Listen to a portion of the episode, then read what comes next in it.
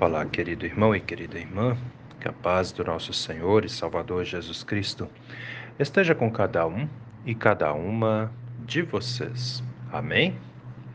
Hoje é sexta-feira, dia 22 de setembro, e antes da nossa reflexão, quero convidá-los e convidá-las para as atividades que temos em nossa paróquia Apóstolo Paulo nesse final de semana. Lembrando que amanhã, sábado, às oito e meia da manhã, temos culto infantil na comunidade de Nereu Ramos. Atenção, papais, mamães, levem suas crianças. Atenção, confirmandos da comunidade de Nereu, amanhã também às 8 horas da manhã, temos o nosso encontro aí, né? Também amanhã, às 19 horas, nós temos o encontro do grupo de jovens na comunidade da Vila Lenze. Atenção, jovens, adolescentes, todos são convidados a participarem. Amanhã também às 19 horas nós temos culto na comunidade de Nereu Ramos. Atenção, moradores de Nereu Ramos, amanhã temos culto aí em nossa comunidade às 19 horas. E no domingo nós temos culto na comunidade de Bom Jesus. Atenção, moradores do bairro Estrada Nova, nós temos culto na comunidade de Bom Jesus às 9 horas da manhã.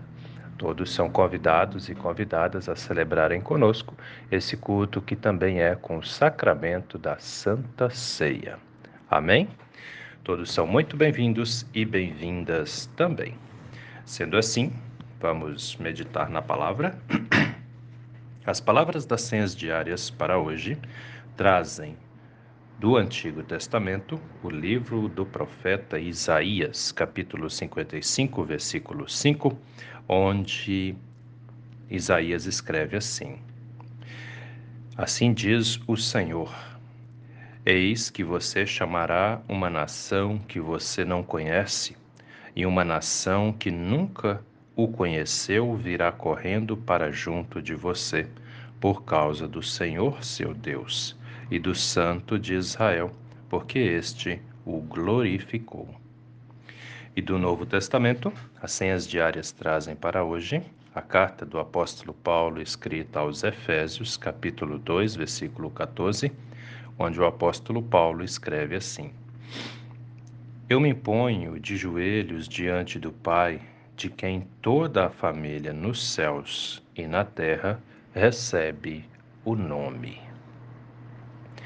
Querido irmão e querida irmã que me ouve nesse dia, alguma vez na sua vida você já parou para pensar que Deus ofereceu a salvação em Jesus Cristo para toda a humanidade? Você sabia que quando Cristo veio a esse mundo, ele ficou ali um tempo ensinando, mostrando, falando do amor de Deus. Ele fez inúmeros milagres, coisas assim, eu posso até dizer é, espantosas, né, e extremamente admiráveis, porque as pessoas nunca tinham visto nada daquele tipo na, na história da humanidade, né? E ele se oferece, ele faz um sacrifício, ele dá a sua própria vida, morrendo na cruz, para que nós tivéssemos a salvação, para que nós tivéssemos a vida eterna, né? Todo mundo sabe disso, muitas pessoas falam isso. Jesus morreu na cruz por mim, Jesus morreu na cruz por você. Muito bem. Né? Isso é bem bem bem tranquilo, né? Assim, para se falar, para se repetir. Todo mundo entende isso, né? Ou pelo menos todo mundo repete isso. Talvez entender nem tanto, mas é, repetem, né? Porque já ouviram falar, a igreja ao longo da história é, anuncia essa grandeza de Jesus, né? Esse, esse feito dele, né? Mas a questão é essa. Você entende, você compreende que Jesus morre na cruz, oferecendo sua vida, seu sangue, para salvar toda a humanidade? Isso é claro para você? Como é que é isso para você? Tem pessoas que entendem, tem pessoas que não, né? E junto com essa verdade também tem uma pergunta. Ele morre por toda a humanidade. Muito bem. Mas toda a humanidade será salva? Quem será salvo? É possível que alguém não seja salvo? Pois é, e aqui está o grande ponto, né? Sim, Jesus morre por toda a humanidade, mas nem toda a humanidade, nem todo ser humano será salvo. Mas como não? Se ele morre por todos, pois é, ele morre por todos. Essa foi a obra dele. Mas, mas tem um detalhe muito importante. Ele chama a todos. Em sua morte na cruz, ele chama, ele resgata a todos é, para a salvação. O problema é que nem todos atendem ao chamado. Esse é o nó. Esse é o problema. E muitas pessoas vivem hoje, e não só hoje, mas já ao longo da história da humanidade, vivem iludidas com outras coisas, achando que aquilo tudo que fazem ou outras coisas que acreditam vão cooperar para a salvação. E não é bem assim, não. Né? A, a salvação nos foi dada de graça nós somos herdeiros da vida eterna é, pela nossa fé em Jesus Cristo. Porém, queridos, queridas, algo que é extremamente necessário que as pessoas entendam é que fé exige compromisso. Não adianta eu falar que eu creio em Deus e levar uma vida acreditando num monte de outras coisas ou fazendo um monte de coisas erradas porque eu recebi de graça a salvação, mas eu a jogo fora quando eu ajo dessa forma. Entendem? Fé exige compromisso. Toda pessoa que tem fé em Deus, ela também é compromissada com o Senhor. Ela não se deixa desviar nem para um lado nem para o outro, mas vive firme na sua fé em Deus. Já leu Êxodo 20? Leia Êxodo 20. Deus quer exclusividade. Então, querido, querida, preste bastante atenção no que eu vou te falar aqui. Não adianta Jesus Cristo ter morrido na cruz por mim, por você, se nós não assumimos a nossa fé, se nós não atendemos o chamado dele para andarmos, para estarmos juntos com Ele.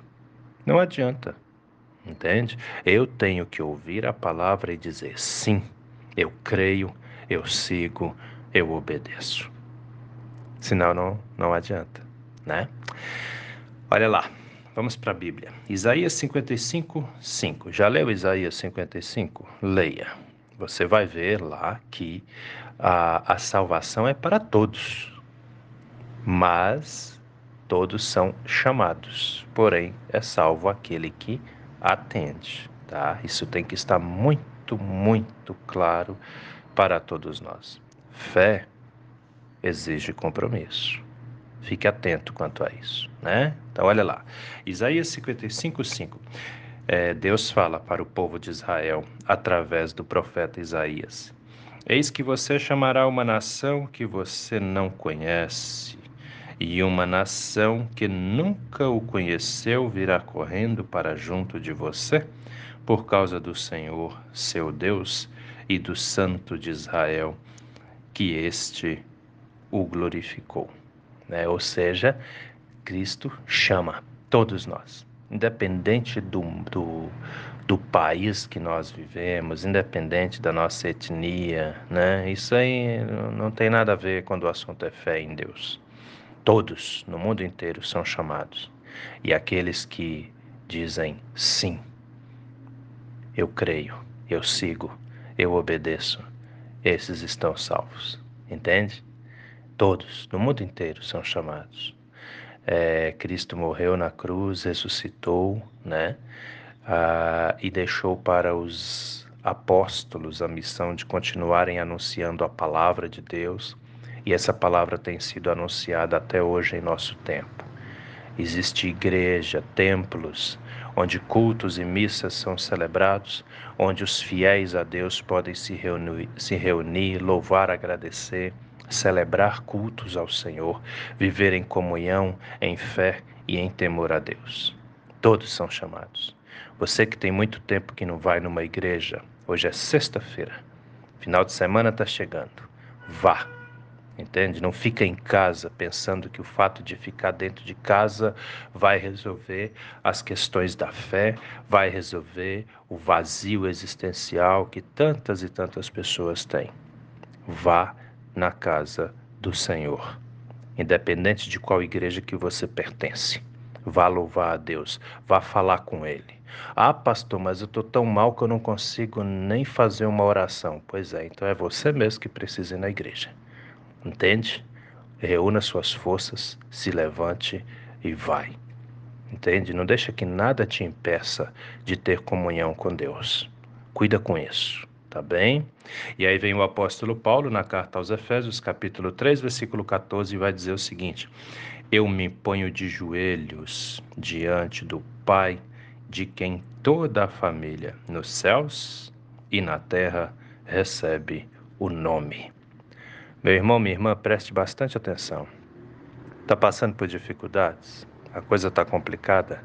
Se ajoelhe e fale com Deus. Ele é o seu Pai. Ele é o meu Pai. Ele é o nosso Pai Celestial, o Todo-Poderoso Criador do universo. Então fale com Ele. Busque a Ele. Entregue o seu problema nas mãos do Senhor em oração. Clame por Ele renove a sua comunhão. Talvez você já tenha um tempão aí que não faz uma oração, que não vai na casa do Senhor. Renove, refaça a sua comunhão com Ele. Eu tenho certeza absoluta, Ele vai te abençoar, Ele vai te ajudar. Amém? Pensa nisso com carinho, meu irmão. Pensa nisso com carinho, minha irmã, porque essa palavra é para mim, é para você, é para todos nós. Vamos orar? Deus eterno e todo-poderoso, muito obrigado, Senhor, por mais esse dia de vida que recebemos das Suas mãos, por tudo que o Senhor tem feito em nossas vidas, por toda a Sua graça, proteção e bondade. Mas te pedimos, Pai amado, vem nos ajudar, vem nos abençoar, venha nos proteger. Envia, meu Deus, o Seu Espírito Santo a cada um e a cada uma de nós, de modo que a cada instante, cada um de nós, seus filhos, suas filhas, sintamos a Sua presença a sua proteção gloriosa sobre nós também.